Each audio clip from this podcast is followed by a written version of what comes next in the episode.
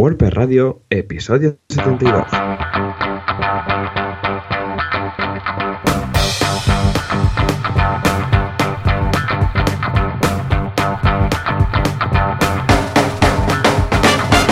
Muy buenos días a todos y bienvenidos otra semana más, otro miércoles más a WordPress Radio, el programa, el podcast donde hablamos de WordPress, este CMS que tanto nos encanta a todo esto.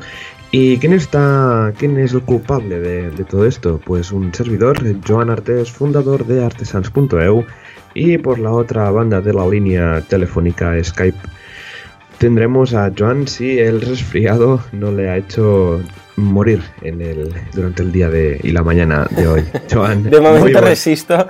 Buenos días. De momento resisto, pero, pero bueno, igual en algún momento tengo que poner el mute, oye, el mute, para, para toser como loco y luego mm, regreso. Hoy lo contaré en Instagram. Pero sí, sí, he pillado un trancazo este fin de semana, que yo ya estaba recuperado del otro, pero con los niños, es lo que tiene, los niños. Es ¿qué te imposible, claro, exacto. Es lo que tienen que tener los niños, que uno se resfría, luego se lo pasa al otro, luego al otro, y luego te lo pasan a ti. Divertido. Súper Bueno, divertido, súper divertido. sí, Pero bueno, sí, sí. por suerte hoy presentas tú, o sea que yo voy a hablar poquito. Muy bien, muy Bueno, bien. ¿qué Aparte de esto, aparte de pues el resfriado, muy contento porque la guía del emprendedor, ya sabéis que la encontráis en boluda.com barra guía, que es la campaña que tenemos en Berkami, está en la recta final, quedan 5 o 6 días ya, y ya he sobrepasado los 57.000 euros a más de 1.500 mecenas y está, está que arde. O sea que, nada, Muy este bien, domingo... Ya ves, ya ves, estamos, estamos, vamos, eh, Valentí, eh, Alex, eh, Jaime y yo estamos contentísimos, va a salir una guía súper chula, además como vamos a poder tener mejores materiales para las tapas, para el papel, para todo, pues bueno, va a quedar chulísima, chulísima, ya veréis.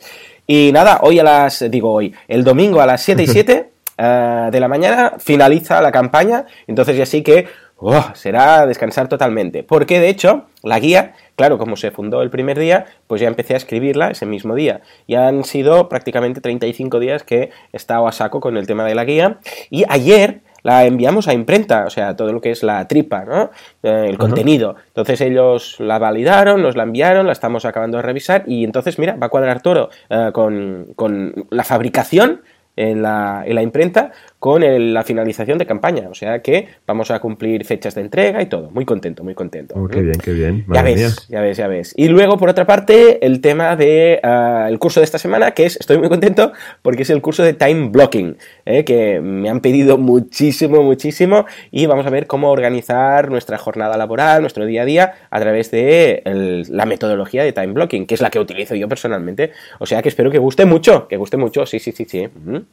Hombre, seguro que tiene mucho éxito porque te lo piden tanto en la plataforma, en así lo hacemos siempre, pre- la gente preguntando, oye, no, curso de time blocking, no sé qué. Así que súper bien, súper bien. Y bueno, y enhorabuena por la, por la guía, con Mm. estos más de 1500 mecenas, madre mía, ¿eh? Tenemos que sacar la guía de WordPress. ¡Ey! ¡Eh, eh, eh!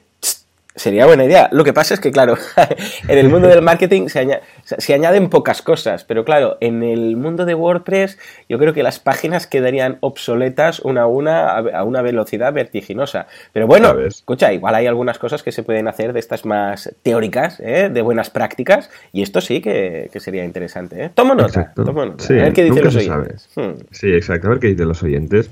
Pues nada, mi semana ha sido un poco loca. Tenía a Ar- Arnau eh, enfermo toda la semana, pobre, que ha estado desde casa contestando emails como ha podido, porque es un no parar. Ya sabes que esto de emails, reuniones, presupuestos, clientes, todo. Así que mucho trabajo me estaba cayendo a mí. Y aparte de mi- mis cosas, así que debéis imaginar qué semana he tenido. Y aparte, he ido a la huelga en Gran Canaria desde el jueves Mm. También trabajando donde podía, o sea, y fue llegar al hotel y venga a trabajar. El mismo día la WordCamp también trabajando porque tuvimos un problema con la web de un cliente que había un bug muy extraño con WPML. Hombre, qué raro. Sí, muy raro, muy raro, no sé, no. Esto a veces lo pienso y digo, jolín, es que lo hubiera hecho como un client WordPress, Claro. pero el cliente lo pidió, WPML. Mm. Sí, también porque lo que era el, la web anterior, Sí. porque esto era una versión nueva, estaba también hecha con WPML. Ah, vale, Y vale. claro, mi- la migración era mucho más fácil porque como siempre los timings son muy muy ajustados y no podíamos perder muchísimo tiempo con la migración de contenidos, pasar un WordPress, un multisite, etcétera.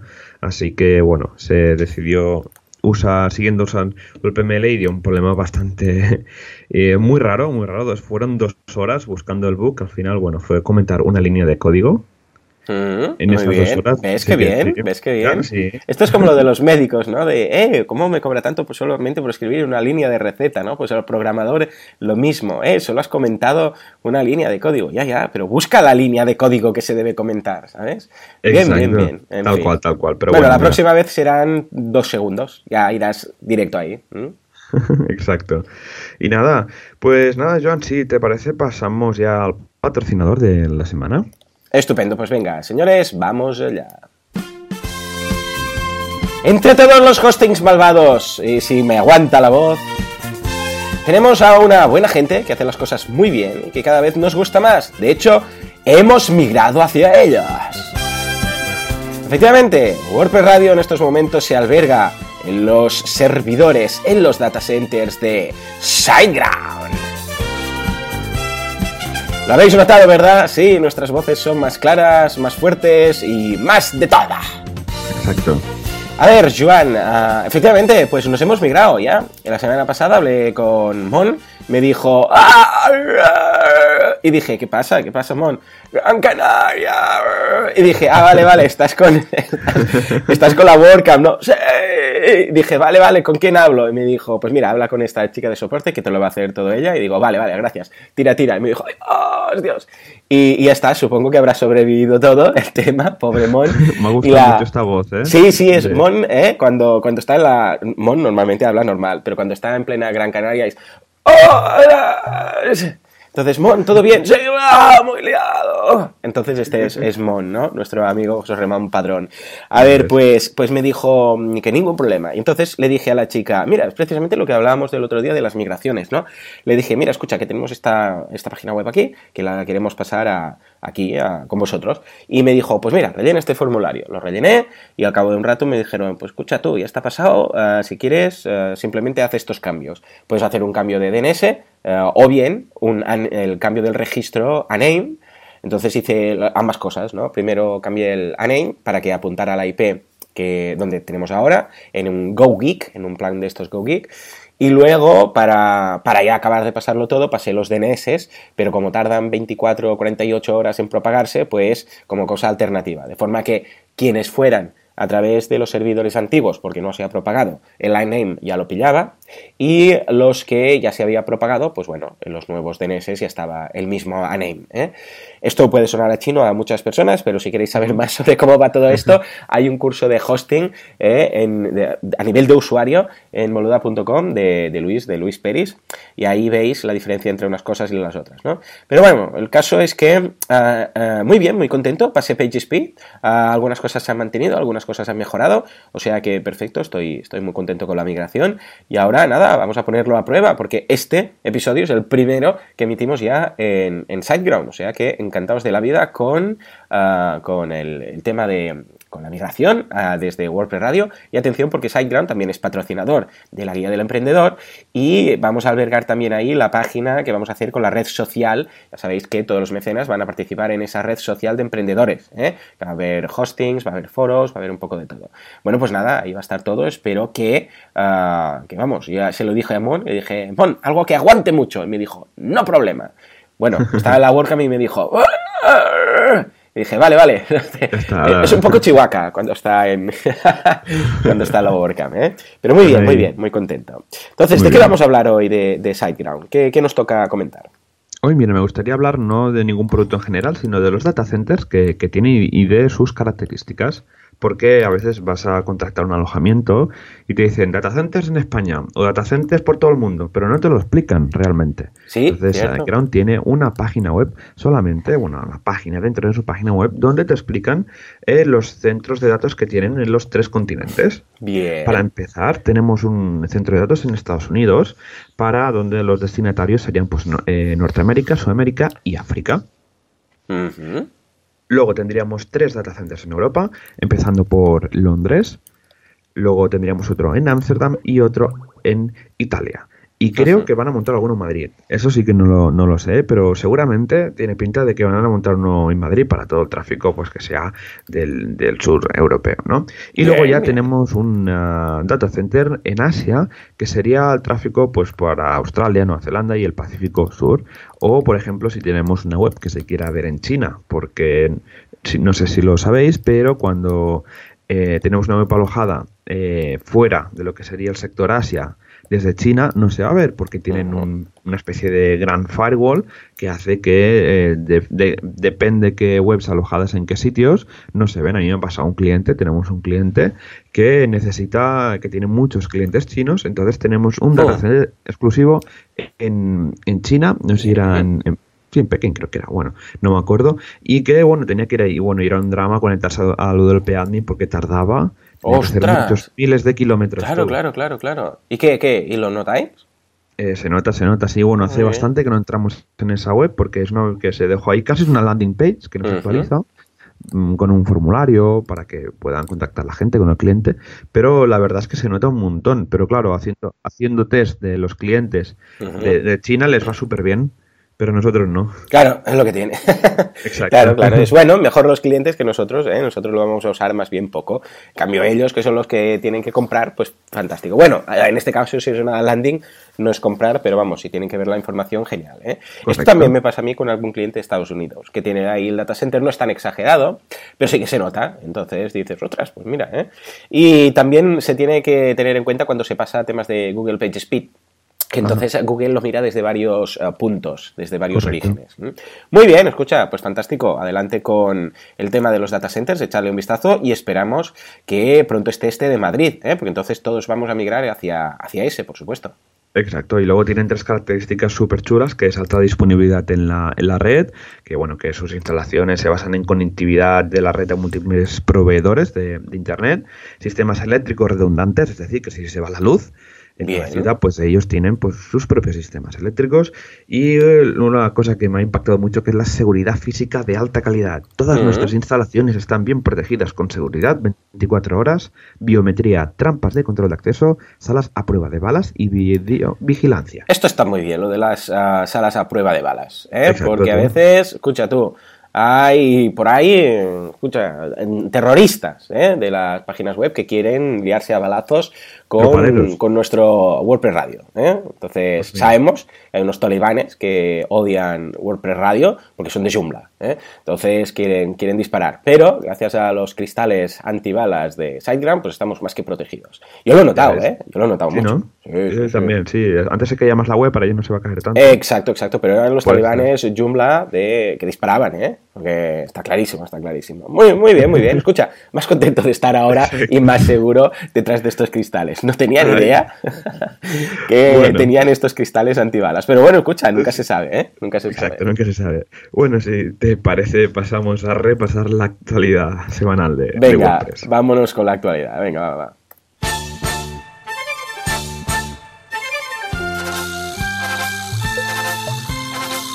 ¿Es verdad que Matt Mullenbeck vive detrás de un cristal antibalas? ¿Es verdad que el equipo que está detrás de Gutenberg vive detrás de dos cristales antibalas? ¿Es verdad que esta es la música favorita de todo WordPress Radio? Pues para responder todo esto vamos a repasar la actualidad de la semana en el mundo Press, WordPress. A ver, Joan, ¿con qué abrimos esta sección hoy?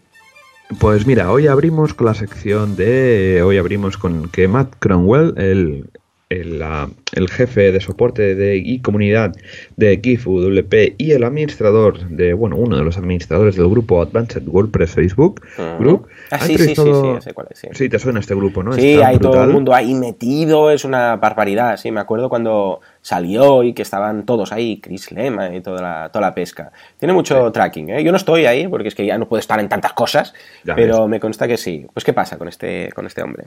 Pues mira, el chico que la, la ha entrevistado a Matt Mullenbeck eh, dentro de una serie de entrevistas a, tops de la comunidad, pues como a George de Bulk de, de Jost, a Ahmad Awais y a Tammy Lister.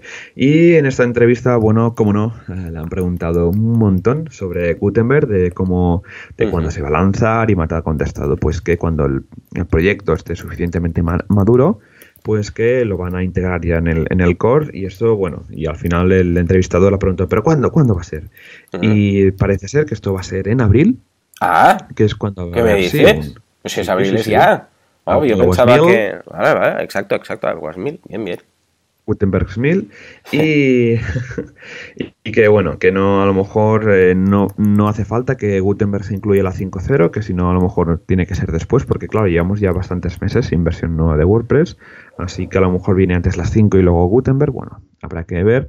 Y luego también, bueno, que parece que eh, se quiere como quitar el nombre de Gutenberg cuando pase ya al, al core de, de WordPress, sí, sí, porque parece que claro, como ya va a ser el editor, pues hablar de Gutenberg no tiene sentido, ¿no? Y esto también salió en la WordCamp Canaria hablando con, con Miguel Fonseca y, y el otro chico, que Matías Ventura y que comentamos esto, ¿no? Que ahora pues se ve que hay una, una, tarea en el GitHub, en el repositorio, para comentar esto, ¿no? De que quieren quitar el nombre. Pero bueno, que esto no. Matt Mullenberg dice que esto ahora no es importante, que hay cosas más importantes donde poner foco, como acabar de pulir todos los detalles que quedan de Gutenberg, que quedan muchas cosas. Así que ah, os animo a todo el los oyentes que quieran contribuir a Gutenberg, dejaremos un enlace del repositorio de Gutenberg, que ahí está todo documentado de cómo contribuir. Yo ahora desde la WordCamp Gran Canaria soy uno de ellos, porque para ayudar a que esto salga a la luz.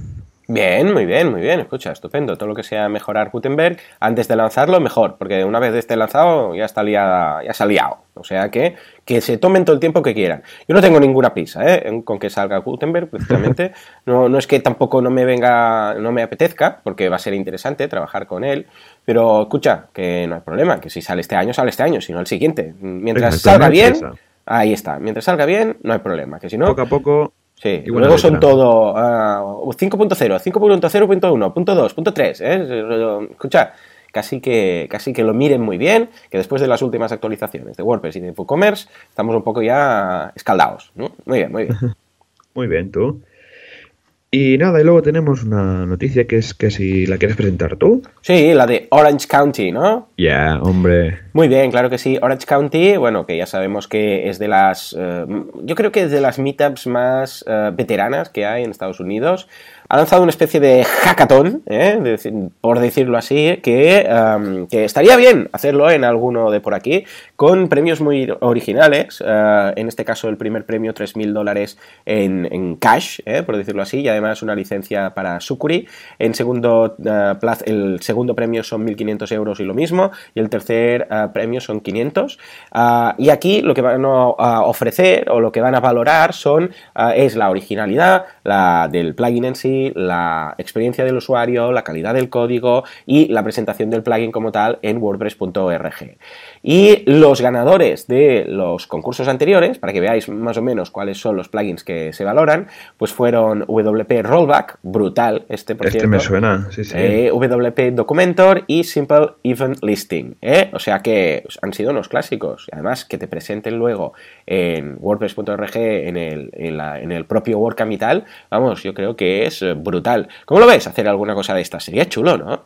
Es chulo, sí, porque al final atraes talento ¿no? a, la, a la comunidad, pues para, por ejemplo, WP Rollback, este plugin, eh, es una, una, herramienta indispensable, ¿no? Antes de 2015, que es cuando ganaron el premio, no existía. Y ahora es que no sé que mucha gente no se quería sin él cuando estas actualizaciones de, de WooCommerce. Tenemos que buscarle un nombre a estas actualizaciones de, de WooCommerce que, que petan. Pero, pero, pero bueno, eh, y esto, ¿no? Que traer a, atraer talento, ¿no? Y motivar un poco a la gente, pues a desarrollar un plugin que, que sea bueno Claro, tú puedes hacer un concurso de plugins, pero si ahí tienes cash, ¿no? Y tienes, pues mira, la licencia business de Sokuri, pues ya, ya motivas un poco a la gente, ¿no? Para que hayan plugins bastante interesantes en el repo, en el repo de WordPress. Podríamos hacer algo así. Si encontramos un patrocinador y. No sé, ya, ya te digo, aunque no sea en la, en la WordCamp quizás aquí en WordPress Radio, podríamos pensar, vamos a darles unas cuantas, claro, claro, unas cuantas vueltas, porque ahí me consta que hay algunos, de hecho, hoy en el feedback veremos que hay algún desarrollador por ahí comentando alguna, alguna cosilla, y creo que puede salir algo chulo. Venga, va, vamos, vamos a darle vueltas y la semana que viene lo comentamos, va, nos lo pondremos de deberes. Venga, va. Pues venga, vamos a comentar a ver qué nos dice nuestro querido público. Vamos a FitPress. FitPress, WordFit, FitPress, Friends. Friends. Pues sí, efectivamente, nuestros friends, que son nuestra audiencia, nos uh, mandan feedback. Entonces nosotros lo leemos aquí, que es lo que tiene, mandar feedback, que es leído, y uh, decimos pues nuestra opinión, ¿de acuerdo? Venga, va, vamos a empezar con el de... Vamos a ver quién es... Ah, no he copiado el nombre. Muy bien, estoy estupendo. ¿eh? Muy bien, muy bien. Súper bien, súper bien. Espera, lo vamos a buscar porque por suerte tenemos copia de seguridad de todo. En este caso, todo. pues mira, es Jesús. Jesús nos dice, ahora, mientras leo este, uh, bueno, mientras tú respondes, Joan, voy a poner el nombre en el resto, ¿de acuerdo?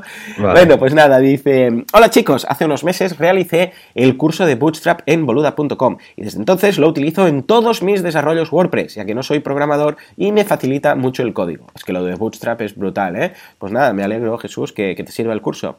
Dice, hace poco he leído sobre el framework MDB, Material Design for Bootstrap, Bootstrap, alrighty. Pero no lo he utilizado nunca. Mi pregunta es si se merece la pena utilizarlo en lugar de Bootstrap y las ventajas e inconvenientes que podría tener su uso con WordPress. Gracias por vuestra atención y enhorabuena por el podcast. Otra semana más deseando que llegue el miércoles a las 19.19 .19 para pasear al perro mientras os escucho. Al final se me hace dog pressure. Ostras, qué bueno. Muy oh, bien, muy Dios. bien. Me gusta, me gusta. Pues venga, va, Joan, ¿qué hay del MGP? Pues la verdad es que no, no lo conozco, pero uh -huh. por lo que veo debe ser la librería esta de, de Google, de la librería sí, visual. Porque tiene, tiene muy buena pinta. Yo, eh. los desarrolladores que la, que la han usado y les he preguntado, oye, ¿qué tal? Eh, me han dicho que súper bien, porque por ejemplo también está para Angular, ¿no? que tiene un poco más uh -huh. de sentido dentro de la, li la librería de, de, Google.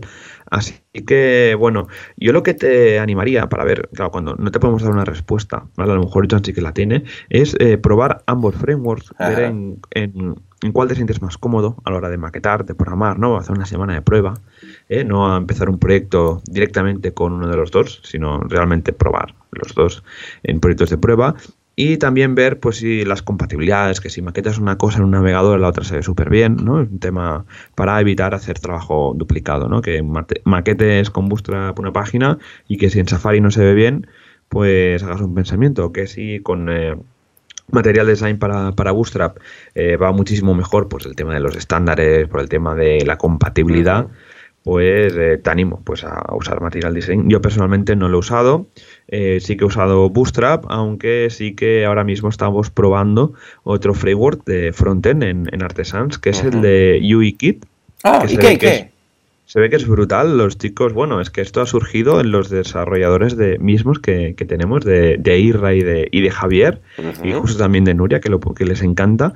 Y están integrando UIKit dentro del de Sage, de, uh -huh. de Roots, que es un tema así en blanco por defecto que, que hay, que es una como una no tiene punto de comparación con underscores porque viene un montón más de cosas, está todo programado con clases de PHP, viene con, con SAS, viene con Gulp, está todo automatizado, vamos, es una, es una pasada y lo están integrando dentro de este tema, el de UIKit. Voy a dejar un enlace al programa de UIKit para que veáis lo, cómo es, por si lo queréis probar, y ya os digo que es bastante mejor que, que Bootstrap y que de, de Hombre, ¿qué me dices? ¿Sí? Ah, pues muy sí, bien. Sí, sí. Yo, yo sí que lo he probado, el de Google. Lo que pasa es que estoy tan acostumbrado a trabajar con el, con el de Bootstrap de Twitter, que, bueno, el, el clásico, ¿no? Que uh, no he hecho el cambio. Lo he probado, he estado jugando con él y tal, y, mm, o sea, me gusta mucho. La verdad es que está bastante al, nivel, por, decir, por, decirlo así, ¿no? Pero vamos, escucha, si quieres un curso de, de, de MVP para, MDB, perdón, para, para, tu caso, pues escucha, yo encantado de la vida. Proponlo en boluda.com barra proponer y lo hacemos, ¿eh? Y además que está muy, es muy interesante, ¿eh? El tema este de los, del material design y cómo lo utilizan y el tema de los menús, y, porque está muy, muy pensado también para la experiencia, una muy buena experiencia en móvil. O sea que tomamos nota. ¿eh? Yo te digo, ¿eh? lo veo muy bien. Lo que pasa es que si tú estás muy cómodo con el de Bootstrap, escucha, sigue utilizando Bootstrap. Lo que, vale, lo que pasa es que vale la pena al menos probarlo. Porque igual hay algunas cosas que dirás, ostras, pues mira, ¿sabes qué? Me encaja más. Y detrás hay Google. O sea, que quieres que no, pues. Exacto. Hay un hay dinosaurio una, hay una... ahí detrás. ¿eh? Importante. Muy bien, muy bien. Muy bien, estupendo. Pues si te parece, vamos al siguiente comentario. Claro que sí, nos dicen... ah, eh, ah, hola, Schwanz. Una cosa, estoy empezando... con X nos han escrito. Estoy empezando a utilizar Multilingual Press y tengo una duda. ¿No hay ninguna manera de enlazar los distintos idiomas más ágilmente? He probado con una instalación con Polylang y casi, casi me muero. Pero con proyectos de cero también es muy lento. Estuve viendo la base de datos, pero no me atreví y no encontré ningún plugin. Gracias. Bueno, bueno, bueno.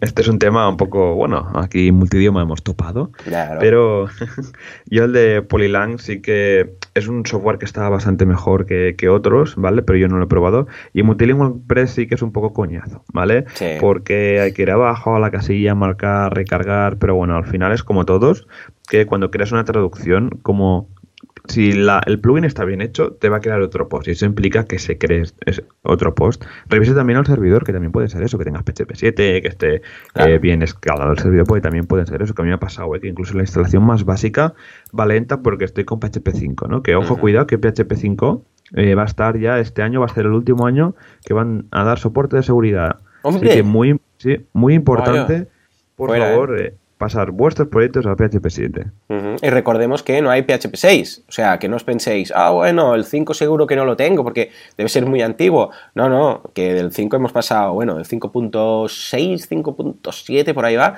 hemos pasado al 7 directamente, ¿eh? el 6 se lo saltaron por un tema interno que no nos meteremos ahora aquí, ¿no? Pero, ah, ojo, ah, es tan fácil como ir a vuestro hosting y buscar por algún lado PHP y ver qué versión tenéis. Y si no tenéis la 7, pues actualizar. Exacto. Pues yo probaría, probaría esto, querido, que no, no está el nombre, querido. Es verdad, lo vamos a buscar, querido oyente. Oyente, queridísimo, excelentísimo oyente, eh, pero yo he usado Multilingual Press, un servidor compartido, y en principio me va bastante rápido, ¿vale? Mira a ver también que no sea la plantilla que es la que te esté eh, molestando con el rendimiento de, de la página, que esto puede ser, yo me he encontrado, ¿eh? Mm, instalaciones de WordPress muy limpias, pero que luego ves que la plantilla es una plantilla premium con 40.000 funcionalidades, mm, dos page builders y 40.000 plugins para hacer SEO y luego pasa lo que pasa, ¿no? Mm. Así que, y normalmente Multilingual Press, que va con multisite, es bastante rápido, porque estás usando cosas naturales de WordPress y no debería haber ningún problema. Así que dos cosas. Primero, revisar que la plantilla esté bien. Y dos, la versión de PHP, que si puedes, actualízate a PHP 7, porque tu vida va a mejorar bastante. Efectivamente, sí, señor. Sí. Pero bueno, vamos a por el siguiente. Venga, yo con, con Luis, que dice: Hola de nuevo, JJ. Soy el de antes, el de las muchas preguntas en pequeñas dosis. No me puedo resistir a mandar una segunda. Si me coláis dos de golpe, perfecto. Si no, me pongo a la cola. La consulta es esta vez sobre multilinguaje. Estoy a punto de terminar una WordPress en WordPress para un hotel pequeño. Es estática, no hay blog y apenas haremos alguna landing page para alguna promoción, pero lo que son unas 10 páginas con bastante poco texto. Meter un plugin extra para imaginar tan poca cosa no me parece muy buena idea. ¿Hay algún problema en duplicar cada página y traducir en ella los textos y alojarlas en un subdirectorio con dominio tipo barra en? Sé que luego hay que hacer una serie de trabajos extra con los atributos de lang, H, hreflang y algún otro, además de decirle a Google los equivalentes de cada página en cada idioma, pero en una web pequeña y estática eso no supondría más que una o dos horas de trabajo. ¿Qué opináis sobre ello? ¿Hay, alguna, ¿Hay algún problema técnico asociado que haga que no compense las ventajas de no tener que instalar y configurar un plugin multilingüe, gestionar una instalación WordPress multisite, etcétera? Gracias, Luis. Muy bien, muy bien. Estamos ahí con el multilingüaje, ¿eh? Madre mía, está Tope, por todas partes. sí, sí. A ver, ¿cómo lo, Pues- cómo lo ves, Joan? A ver, yo, para olvidarme de los temas técnicos, de meter los atributos HTML, Mm. la, la- las tra- URL traducciones que también se ponen en las cabeceras, Claro. yo sería partidario de instalar UDLPML. Ajá. UDLPML es la solución para eh, webs corporativas o, como dices, estáticas, ¿no? Que tienen muy poco tráfico, que tienen muy pocas páginas, porque eso es instalar un multilingual press para esto No vale. es, es montar la NASA para una Mm. tienda de, de golosinas, ¿no? Que al final no vale la pena. Yo lo que te recomendaría es montar Multilingual Press. Si te quieres liar a montarlo que, con sus carpetas y demás, hazlo.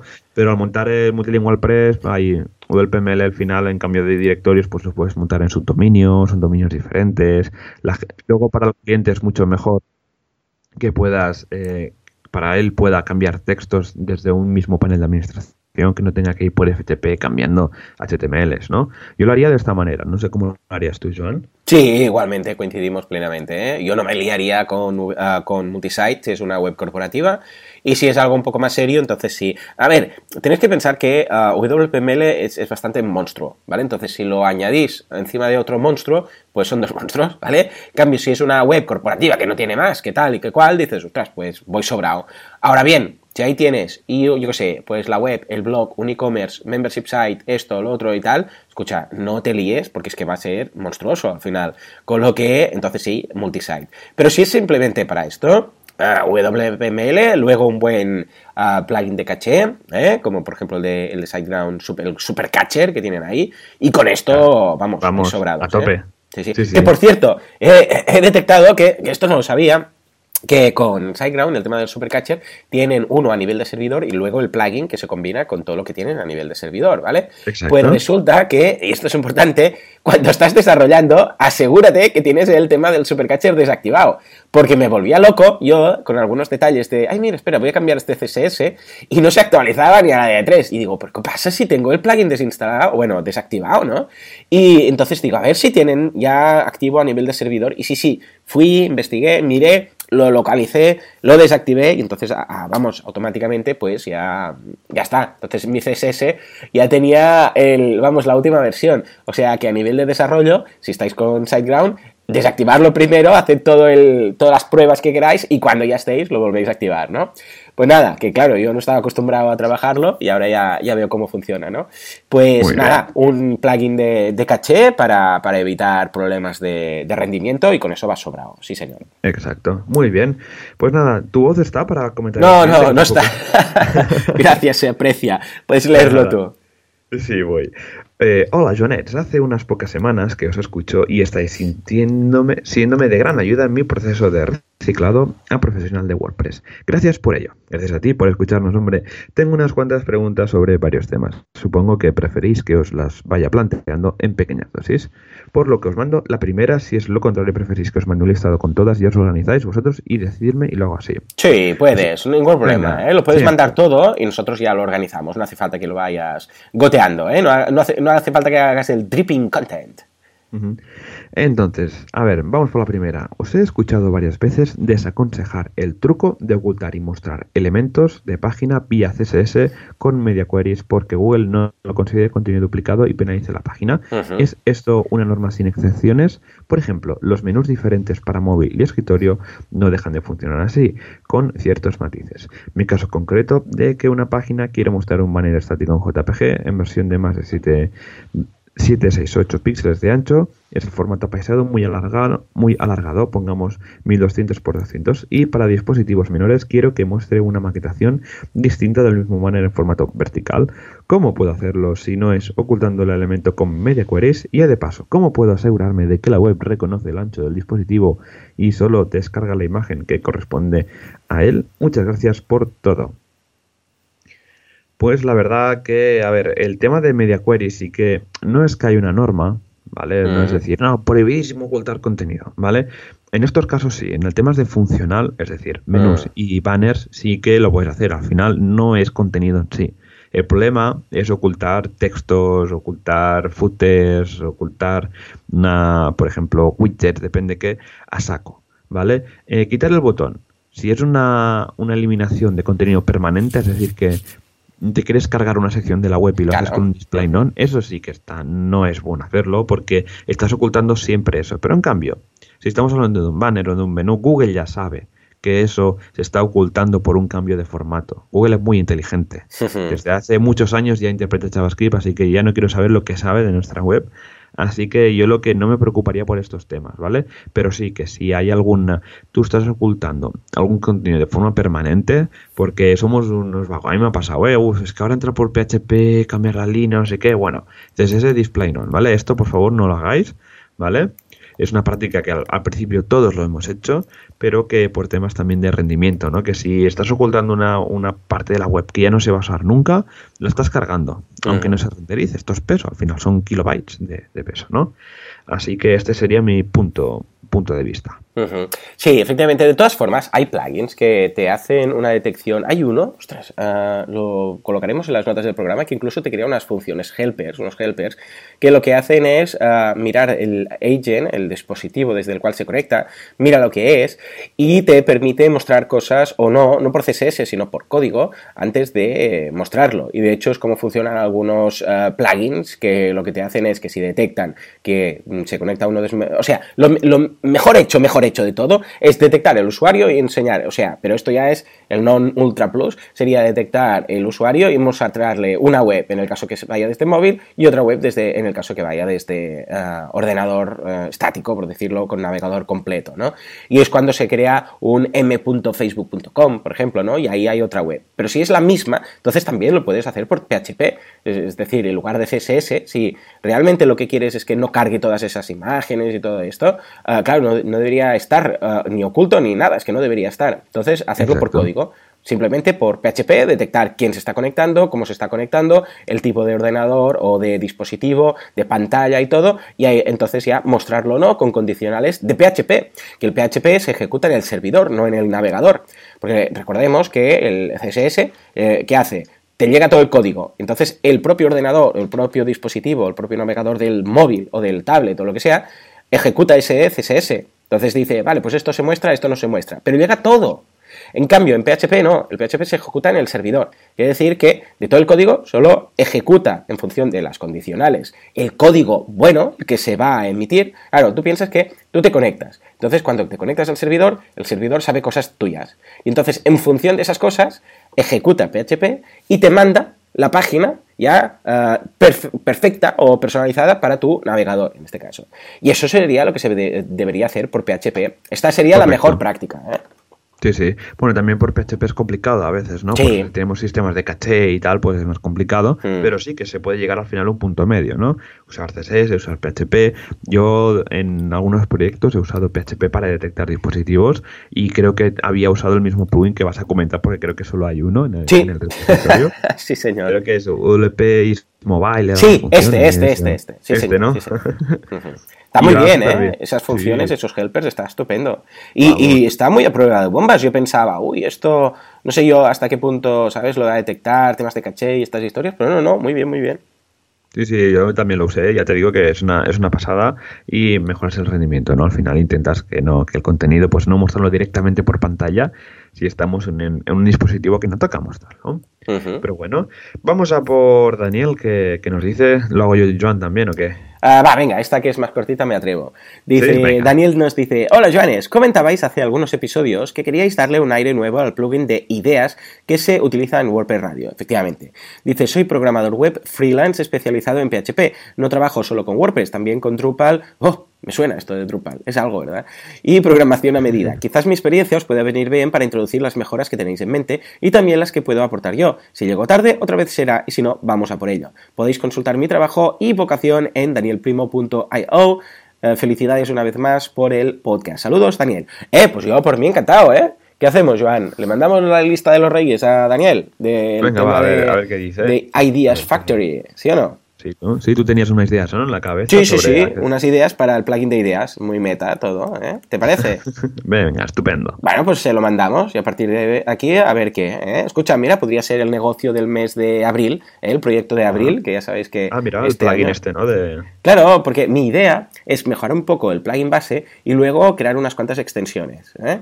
Ah, muy baratas, rollo 5 euros la extensión, o 5 o 10 euros, ¿eh? algo muy simple pero para dos cosas. Primero para monetizar y luego para no hacer un monstruo del plugin. ¿eh? Es decir, que sea un plugin lean. Y luego pequeñas extensiones que hagan cosas muy puntuales para que tú solamente necesites instalar las que necesites. No como Jetpack, que te viene con todo. ¿no? Y dices, Dios mío, no necesito el, el 80% de código. Sino, no, no, al contrario. Decir, pues mira, necesitaré este, este y este. Que para mí, desde mi punto de vista, ah, porque lo he estado mirando con temas de rendimiento. Y es mucho mejor tener un plugin con 10 extensiones, por ejemplo, ¿no? Y, activar solamente o instalar solamente esas extensiones que te hace falta, que tener el plugin con todo. ¿eh? Y curioso, porque esto no difiere, porque lo estaba mirando, y no difiere mucho de, es que prácticamente, o sea, los resultados que, he probado, ni lo he notado, eh, no difiere mucho de tener, por ejemplo, ese plugin con el código metido dentro ¿eh? de esas tres extensiones. Es decir, que tener, no deja de ser una especie de include. Es decir, cuando haces un include en PHP y incluyes otro archivo, a nivel de, tú sabrás más de temas de web performance, ¿no? Pero a nivel de, imagínate que tienes dos archivos, ¿eh? Y uno está incluido dentro del otro. O tienes todo metido dentro de un archivo. ¿Hasta qué punto va a afectar el performance eh, tenerlo separado junto todo en uno? Pues eh, si tenemos un mega plugin que lo tiene todo, al final te puede acabar colapsando el servidor. O sea, en el caso de, de Jetpack, ¿no? Que ahora pues tú puedes desactivar módulos, mm. ¿vale? Pero hay mega plugins que me he encontrado. Un caso típico son los builders. ¿vale? Un builder, que si tú quieres, vas a usar un builder para una web corporativa donde vas a usar cuatro bloques más el formulario de contacto y lleva 30.000 tipos de bloques, esto es código fuente que siempre se va ejecutando, de la manera que normalmente se programan los plugins en, WordPress, ¿no? En cambio, el modelo que tú comentas me parece más razonable a que no, yo quiero esto, vale, quiero añadir la integración, me lo invento, ¿no? Mm. Eh, con Zapier, ¿no? Pues te bajas, instalas el módulo y si es de pago lo pagas y ya está, ¿no? Por ejemplo, UDLPML, ¿qué pasa? UDLPML funciona de esta manera porque UDLPML en sí ya es un monstruo, ¿vale? Que cuando y sus addons también son un monstruo. Por ejemplo, el de String, Translation, que es la, parte de traducción de cadenas, es, vamos, también un mega monstruo y también es lo mismo, que necesitas eh, traducir las cadenas de toda instalación, ¿vale? En lugar de que UDLPML lo lleve ya de serie, lleva los el módulo este, bueno, el plugin, para traducir, igual que en la, parte de, de los medios también que si quieres tener una traducción avanzada de todo lo que sean imágenes dentro de la librería de WordPress, pues también, ¿no? Al final es este modelo es el que mucha gente debería seguir para evitar pues colapsos del servidor y, problemas en la, en la web al final, ¿no? Muy bien, escucha, pues nada, ah, yo encantado Daniel, nos ponemos en contacto y te lanzamos nuestras ideas. Venga, me parece estupendo, a ver qué sale, a ver qué sale de aquí. Pues Joan, si te parece, vamos a comentar el tema de la semana. Venga, vamos allá, nos vamos para Gran Canaria. Magnum estaba en Miami, pero nosotros en Gran Canaria. Efectivamente, palmeras, sol, tempestas tropicales y todo lo que haga falta, estábamos en WordPress, digo WordPress, WordCamp Gran Canaria. Bueno, bueno, bueno, Joan, ¿qué tal estas mini vacaciones ah, por las islas? Pues muy bien, trabajando duro porque ya te digo que mi socio enfermo, mails que no paraban, llamadas de última hora, eh, corrección de bugs en la misma WordCamp, bueno, un follón. Y yo con la presentación encima que a mí me tocó hablar de los últimos. Yo soy de los, que hmm. me pongo nervioso antes de, de, hablar porque, ay, que no sé si va a salir bien o no, pues estuve todo el día en tensión, ¿no? Pero bueno. no, hombre, no. Después de todas las charlas que he estado ya, madre mía. Ya, pero no sé, es, costumbre, ¿no? Esta costumbre de que el cuerpo me dice, uy, algo gordo va a pasar luego, pues venga, me, claro, claro, me pongo nervioso. Pero bueno, no, empezaremos por el sitio Gran Canaria. Es mi primera vez en, la, en las islas. que hay, eh, y fue, bueno, primero un vuelo de tres horas y media. Ya llegué con, con Juanca, con Casares, ya nos encontramos ahí el mismo jueves y aclimatarse un poco porque ahí se estaba bastante bien, 17, 18 grados, aunque oh. llegamos y el tiempo sí no acompañaba mucho, nubladito. Y luego el sitio del Museo de Tecnología, súper chulo, con un, incluso tienen un caza dentro del museo, que te puedes subir. Es una pasada. Y luego tenían más temas de tecnología dentro del museo, pero tenemos una, teníamos la, la, la sala, la sala principal, que era directamente una sala de cine, o sea, un proyector era gigante. O sea, veía yo que soy de poner slides con una frase, veía ahí, lo veía enorme. Y, y casi yo iba señalando, pero es que no llegaba a la pantalla, imagínate tú, ¿no? Pero bueno, una sala para 200 personas, que, son, que fueron más o menos las personas que estuvieron en la WordCamp, que dices, madre mía, WordCamp Gran Canaria y 200 personas, o sea, es una pasada esto al final. Y, y vi muchas caras nuevas, esto es lo que cada vez me gusta más, y es que en estos eventos ver caras nuevas, ver gente nueva, gente con nuevo espíritu y que aporte nuevas ideas al, proyecto de, WordPress. Luego, eh, ah, sí, también había una segunda, una segunda sala más pequeña, el track B, pues para temas más técnicos o temas más así, más, más punky, pues ahí también había otra, otra sala más pequeña. Y charlas, habían 40 ponencias, John. Madre. Madre, esto es una señora WordCamp y además la primera en Gran Canaria, o sea, ha sido la prueba de fuego esto.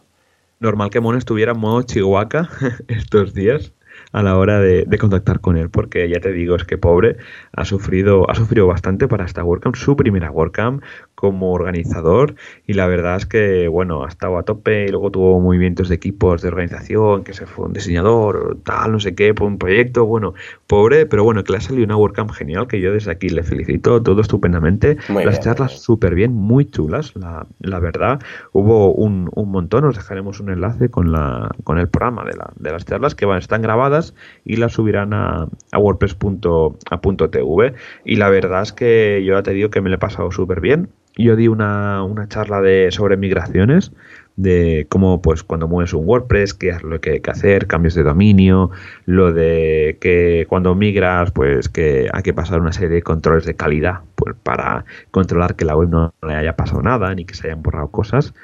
Y a la gente le gustó bastante.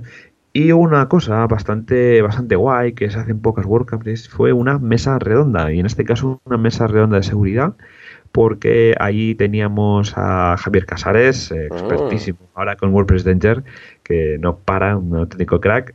Luego eh, teníamos a un chico de Sucuri, que trabaja en Sucuri, también estaba ahí en la mesa redonda, y luego a, a Tomás de WordCamp Santander, que también otro expertísimo en seguridad, y teníamos a Fernando Puente moderando el debate, ¿no? Y empezó ya el tío diciendo, bueno, empecemos para empezar así la mesa redonda, WordPress es seguro, y ya bueno, ahí cada uno dio su punto de vista, uno que sí, el otro que no, la gente diciendo también que sí, porque había como una especie de votación así amanozada, y la gente, pues sí, iba votando. Pero fue muy guay, la verdad, esa tabla de seguridad. Me, a mí se me pasó súper rápido ese, ese momento y salieron temas muy interesantes, ¿no? Pero al final son los tópicos que ya conocemos, pero que son ¿quién es el culpable más último de la seguridad? ¿WordPress o el usuario? Pues el usuario porque pone contraseñas admin 1, 3, 4. Ya, ya, claro, sí. El servidor, bueno, ¿qué te voy a contar, no? Al final, eh, a ver si tienen las ponencias ya en WordPress TV durante esta semana y así las iremos eh, colgando en este episodio para que las podáis ver.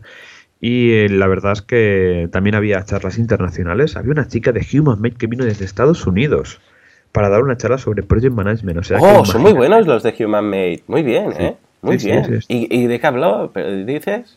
De gestión de proyectos para que los proyectos sean más sostenibles, ¿no? Y explicaba un poco, pues, la que, tres principales aspectos usaban ellos para, para, la gestión de proyectos, porque claro, es un equipo remoto de 50 personas, trabajan para grandes empresas como puede ser el diario The Sun, que, es, eh, que es inglés muy conocido, y bueno, pues lo típico eh, que lo que hacen es comunicación, muy buena comunicación, documentar todo lo posible, porque si un desarrollador cambia de proyecto, pues no, todo el el knowledge, todo el conocimiento que él tiene, pues no se queda ahí en el olvido, ¿no? Entonces tiene de cositas y matices para la gestión de proyectos que a veces se olvidan, pero que cuando llevas un equipo de 50 personas y proyectos tan importantes e internacionales, pues hay que tener muchísimo en cuenta. Y luego, bueno, la WordCamp, el formato de WordCamp fue un poco extraño porque el, se empezó el viernes la WordCamp. Se empezó el viernes por la tarde hmm. con, cuatro charlas que yo me lo perdí porque tuvimos ese problema con la web del cliente, ¿vale? Y empezó ahí. Y luego ya, pues, cena de ponentes y tal. Y ya el, sábado, día gordo, ocho y media de la mañana, ahí en el Museo Elder de Tecnología, que empezamos con la charla y no salimos hasta las ocho y pico. O sea que casi 12 horas en el museo eh, escuchando charlas a tope, que fue un no parar. Y luego ya el domingo tuvimos el día de, contribución a la comunidad, donde se hizo bastante hincapié al tema de Gutenberg, porque teníamos mm. a Matías Ventura, Ah, amigo, lo teníais ahí indefenso. Hombre, es que a cada WordCamp nos lo llevamos a Matías Ventura. Claro, claro, claro. Que, vaya evangelizando un poco de, Gutenberg, ¿no? Y también a Miguel Fonseca, que es otro programador de, de Automatic, que también está dentro del proyecto. Y habían dos chavalines más también de Automatic, que también están en el proyecto de, Gutenberg. Y al final, bueno, hablando con Rocío en el hmm. aeropuerto de vuelta, me comentó que tenemos que dar a conocer más el proyecto de Gutenberg porque lo conoce muy poca gente. Y es lo que va a venir en, en dos meses y la gente no lo conoce. Y esto puede ser un problema al final, ¿no? Que si no conoces una tecnología de lo que va a venir, no conoces cómo está hecho ni cómo funciona, pues puede ser un problema, ¿no? Y Rocío nos animó a dar meetups sobre Gutenberg, a intentar pues ayudar a la gente para que lo conozca. Yo ayer lancé un tweet desde WordPress Barcelona. Eh, ¿Conoces el proyecto de Gutenberg? Retweet sí, Fab no, o, al revés, ¿no? Para ver realmente, tantear un poco el terreno, ¿no? Y seguramente en, en marzo eh, haremos una charla de, de Meetup en WordPress Barcelona. Sé que querías dar una de, de SEO. Sí, pero, cierto. Pero como que tenemos el Gutenberg que sale ya en abril, Claro, sí, sí, sí, por supuesto. o vemos la de, la de Gutenberg, que tenemos Eh. a un chavalín, en David Perálvarez, seguramente. No sé si lo conoces. Sí, sí, sí. Pues sí, se ve que es un crack de Gutenberg y a ver si nos da una charrita y hablar a la gente, ¿no? Comentarle qué es Gutenberg, cómo mejorará la, a, la, a la comunidad, ¿no? Yo ya te digo, este, este fin de semana está contribuyendo a Gutenberg, haciendo testing, un montón de testing, porque claro, está hecho con React y como de React no sé nada, pues ¿qué puedo hacer para contribuir si no sé programar? Pues probarlo. Te instalas el último navegador, que en betas, en release candidate, en modo de desarrollo, vas probando, vas probando, vas probando, y segurísimo que encontré- encuentras un error, y yo lo encontré, y lo subí al repositorio. Oye, he encontrado esto, mandé una captura de pantalla con GIF y tal, y Miguel Fonseca me dijo, ah, muy bueno tal, y a partir de ahí, pues, eh, los desarrolladores van a ayudar a, pues, a arreglar ese bug. Y luego una cosa muy interesante eh, que pasó en el Contributor Day es que Rocío aprobó el presupuesto de otra WordCamp ¡Hombre! en España. Sí, sí. Y ni más ni menos de la WordCamp Irún, de la mano de Pablo Moratinos, que no sé si te suena este nombre. Hombre, sí señor, sí señor. Ostras, y, y pero lo, ¿cuándo lo hizo? O sea, ¿cuándo se aprobó? Pues aprobó el domingo, hace tres días aprobó. Ah, qué bien, qué ilusión, eh, felicidades, Sí. claro que sí. Y será WordCamp Irún del el 2 y el 3 de junio, así que tendremos que hacernos la maleta eh, de acompañador e irnos hacia Irún, a esa WordCamp. Y me comentó tema patrocinios, o sea, yo estoy súper encantado en patrocinar estas WordCamps que empiezan, porque es más difícil encontrar un patrocinador. Yo ya lo sabes de primera mano que en WordCamp Barcelona Sí. 2015, encontrar patrocinador fue un auténtico calvario. Así que estas WordCamps pequeñitas como WordCamp Irún, WordCamp Granada, que seguro que les va a costar un poquito más que una WordCamp que ya tiene un rodaje y ya tiene cierto nombre en la ciudad, ayudarles con patrocinar este evento pues para que puedan salir bien del paso con el presupuesto. ¿Qué te parece? Estupendo, me parece fantástico y nada, felicidades también por este nuevo WordCamp. Ya ves, sí, sí. Pues nada, esto fue la WordCamp Canaria, la verdad es que muy chula y espero que el año que viene la hagan de nuevo, que no se desanimen los organizadores a, a organizarla de nuevo, porque ya te digo que yo me lo he pasado genial. Estupendo, eh, pues muy bien, felicidades Mon por la parte de que te toca y por todo, eh, felicidades también a todo el equipo de la WordCamp Gran Canaria. Si esta ha sido la primera, no me imagino cómo va a ser la siguiente, o sea que felicidades. Muy bien, pues nada, Joan, si te parece, vamos a pasar a la parte de comunidad press. Claro que sí, venga, de comunidad en comunidad. Efectivamente, WordPressers varios, ya sean diseñadores, implementadores o todo lo que siempre digo, están ahí montando WordCamps, como por ejemplo la de Gran Canaria. Pero hay más cosas, tenemos meetups y tenemos más WordCamps. Vamos a, vamos a echarles un vistazo. ¿Qué tenemos esta, esta semana, Joan? Venga, 40 meetups. Tenemos, no, no tantas esta semana, tenemos 1, 2, 3, 4, 5, 6 meetups. Venga, va, vamos, vamos a por ahí. Empezamos ayer, martes, ¿no? Porque hoy es miércoles, ¿no, Joan? Efectivamente, hoy es un miércoles, pero vamos, mm, de toda la vida. Hoy, por ejemplo, podemos decir que ha salido el sol, para demostrar que es miércoles. Ha Exacto. salido el sol, hay... Que ha nevado, ha nevado un nevado. montón, se ha colapsado todo el país. Exacto, en algunos sitios, ¿verdad? Y en algunos no. Hay en algunos sitios ha llovido y en algunos no. Exacto, ¿eh? sí, y con esto ya queda demostrado que hoy no es martes. pues empezamos ayer, martes 27 de febrero, hubo en Pamplona cómo vender soluciones tecnológicas. Y a hoy, justamente, eh, miércoles, tenemos tres meetups. 28 de febrero tenemos en Irún, cumple el nuevo reglamento europeo de protección de datos de tu web. Ojo, Joan, de esto tenemos que hablar aquí, eh, que es muy importante. La, la liada que va a venir en mayo sobre el tema europeo. Ya ves. Ya tenemos ves. que buscar algún profesional. Tenemos algún profesional Venga, dentro va. de nuestra audiencia que quiera comentarnos este tema, por favor que venga porque yo, yo mismo estoy perdido. Incluso los del core de WordPress han abierto un equipo para gestionar este tema dentro del core de WordPress, porque al final este tema es bastante estricto que si, ya, si tú al menos ya guardas un email en la base de datos, ya tienes que avisar al usuario. Bueno, que es un follón. Así que si hay algún eh, oyente que quiera venir a hablar sobre el tema, estará súper invitado. Estupendo, Así. venga, venga. Seguimos con las meetups en Barcelona, posibilidades y opciones de venta sobre WordPress. Y en Ourense, la que se Gute. Oh, bien, bien. mola, mola, mola. Y el, el jueves 1 de, di- 1 de marzo, hoy que me voy, en Madrid, tipografía responsive, mejora el diseño de tu web. Y en Zaragoza, 7 pasos del proceso del diseño web para WordPress. Muy bien, estupendo. Escucha, tenemos de todo, ¿eh? No nos podemos quejar. de todo. Muy bien, muy bien. Escucha, y de WordCamp, sí, de WordCamps tenemos eh, WordCamp Madrid del 21 al 22 de abril, WordCamp Irún del 2 al 3 de junio y WordCamp Barcelona el 5 y 6 de octubre. Estupendo. Eh, pues súper completo, hay de todos los niveles y todas las pintas y seguro que tenéis alguna cerquita. O sea que desde aquí os animamos a que os acerquéis, simplemente que sea para decir hola y ver el ambientillo. Exacto, tú, mira, yo me lo he pasado súper bien. Recordad que en España somos el país por detrás de Estados Unidos que más grupos de meetups tiene. 44 grupos, ni más ni menos. O sea, estoy súper contento de que haya tantas meetups. Y esto, ¿sabes lo que mola, Joan? Es que tú te vas a otra ciudad, ¿no? Te vas a Cáceres, te vas ahí y mm. vas a mirar el meetup, ostras, hay meetup de WordPress. Ah, mira, ¿qué Y vas ahí y ya tienes casi como una familia, ¿no? Por ahí. esto, esto es lo más guay, ¿no? Lo más chulo. Igual que tú si te vas a Valencia, pues ahí tienes WordPress Valencia, o si te vas a Irún tienes WordPress Irún, ¿no? Que esto es lo que, al final, eh, gracias a esto, pues tienes amigos en toda España. Esto es muy, muy, muy guay. Así que nada, John, si te parece, vamos cerrando el programa de esta semana. Estupendo, me parece fantástico. Adelante.